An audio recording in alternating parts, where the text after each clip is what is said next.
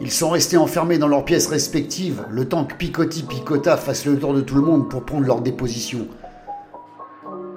Ils ont libéré Moulinet et Ravinsky une demi-heure après que les frères cherchent la merde soient partis pour éviter qu'ils se savonnent encore la gueule comme des collégiens.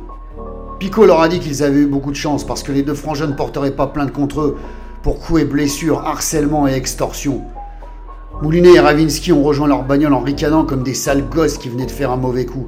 Ils étaient ébouriffés, griffés, ensanglantés, mais contents du bordel qu'ils avaient foutu dans cette baraque. Ravinsky s'est mis au volant pendant que Moulinet récupérait un tract à la con coincé sous les essuie-glaces. C'était une pub pour des pizzas. Chez Pépone, la pizza est bonne. Il allait jeter le paplard quand il l'a retourné comme ça machinalement, et là il n'en a pas cru ses yeux. Il est monté dans la bagnole et a dit à Ravinsky qu'elle n'allait jamais le croire. C'était un mot des frères Baston griffonné à la va-vite sur le prospectus.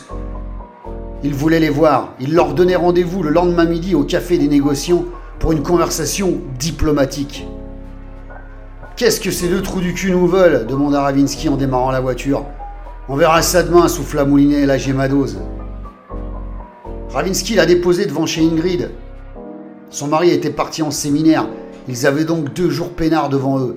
En bas de chez elle, il a salué son pote détective, embauché par le mari d'Ingrid, qui était persuadé que sa femme le trompait. Les gens sont vraiment parano quand même.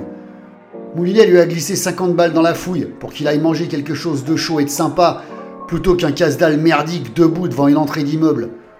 Et il est monté rejoindre Ingrid, épuisé par cette journée et cette baston. Ingrid l'a entièrement déshabillé, l'a allongé dans le canapé du salon éclairé avec des bougies parfumées, l'a anesthésié avec du champagne millésimé grand cru, avant de le nettoyer entièrement avec un gant de toilette humide et parfumé. Ensuite, elle l'a soigné et elle l'a massé comme une vraie petite infirmière dévouée. Elle avait même enfilé pour l'occasion et pour pas se salir une petite blouse blanche trop courte pour elle. Décidément, c'est sèche-linges qui rétrécissent les blouses, quel fléau. La nuit a été agitée, et le lendemain matin, quand Moulinet est reparti de chez Ingrid, bien propre et bien soigné, il a pris un fut et un pull à son mari pour lui apprendre d'en avoir plein ses placards, le bougre. Ensuite, il est descendu et il a emmené son pote détective boire un café avant de filer au bureau retrouver Ravinsky. Elle lui avait laissé un message. Elle avait un nouveau client. Un type soupçonnait sa femme de le tromper. La belle affaire. Mais vu qu'il pouvait s'asseoir en tailleur en long, en large et en travers sur leurs millions, Ravinsky avait accepté le job. Fini les rêves de grandeur et retour au turbin, Tintin. Leur rendez-vous avec les asperges bagarreuses n'était pas avant 3 heures. Ils avaient donc largement le temps de rencontrer leurs clients. Quand Moulinet est entré dans le bureau, leur client pleurait comme une veuve professionnelle rémunérée à l'enterrement d'un gus qu'elle ne connaissait pas. Ravinsky était en train de lui tapoter l'épaule en lui tendant un verre d'eau.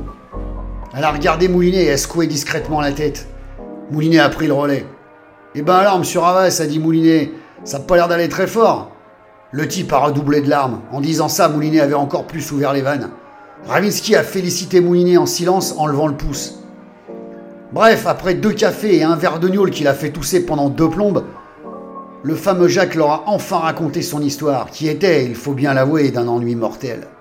En gros, il soupçonnait sa femme avec laquelle il était marié depuis 40 piges de coucher avec un dénommé Nono, son meilleur ami et partenaire de pétanque. L'affaire du siècle. Heureusement pour lui, le bureau Ravinsky-Moulinet était sur le coup. Ils raccompagnèrent donc ce brave Jacques jusqu'à la porte en refusant son enveloppe de billets de 5 qu'il insistait pour leur donner. Ils lui ont dit qu'il paierait plus tard, quand il aurait fait le job, même s'il savait déjà qu'il ne pourrait jamais lui prendre ses pauvres petits billets. Heureusement que Moulinet avait sauvé quelques liasses dans la mallette, des liasses qui leur permettaient de voir venir. Ensuite, ils sont allés au rendez-vous des frères Marave, au café des négociants, pour voir ce qu'ils leur voulaient. Les deux frères les attendaient bien sagement assis à une table, avec leurs yeux pochés et leurs griffures. Moulinet et Ravinsky se sont assis en face d'eux et Moulinet a commandé des doubles scotch pour tout le monde. Une fois servi, Moulinet a levé son verre et a dit avec sincérité À la santé de votre mère et à celle de Monette. C'était l'apéro le plus bizarre de toute leur vie. Personne ne parlait. Et puis d'un coup, Ravinsky a balancé une phrase improbable qui a brisé la glace. Elle a avoué plus tard à Moulinet qu'elle ne savait pas pourquoi elle avait sorti un truc pareil. N'empêche qu'ils sont tous partis en fou rire général que tout le monde a eu beaucoup de mal à maîtriser. Même les deux glaçons se sont marrés comme des baleines, ce qui, quand Moulinet y repense, était vraiment flippant.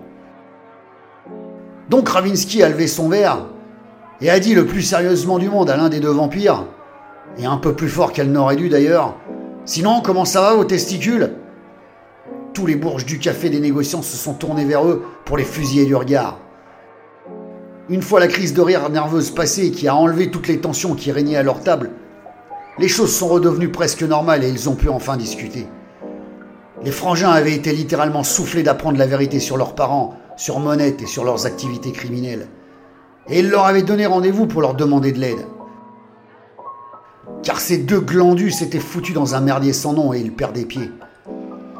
En mal de chaleur humaine, ces deux abrutis diplômés s'étaient laissés embobiner par un escroc qui avait flairé la bonne affaire. Tu penses, un comptable et un notaire célibataire en mal d'amour, le Graal. Le type leur avait fait miroiter des rencontres avec des bombasses des pays de l'Est, des bombasses désireuses de quitter la misère de leur pays pour venir en France rencontrer des hommes stables et aimants pour fonder une famille, bla bla bla bla. Une escroquerie bien huilée. Quand le rabatteur leur a montré les photos de leur future femme, les deux guignols ont plongé comme une action de retunnel à la grande époque du clash. Ils ont commencé à casquer l'intermédiaire pour faire venir du froid à leur fiancée, évidemment en classe business, avec hôtel de luxe et bagnole de sport, plus un tas de somptueux cadeaux pour très peu de chaleur humaine finalement. Triste à mourir leur histoire.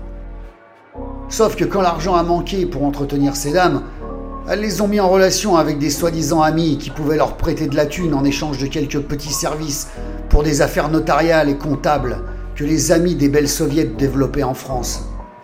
Les deux amoureux transis ont bien évidemment accepté les dollars sans broncher et sans poser de questions. Ils ont accepté pour garder leur bombasse au bras afin de pouvoir parader dans tout Lyon. Sauf que maintenant, les amis de leur femme les tenaient par les couilles.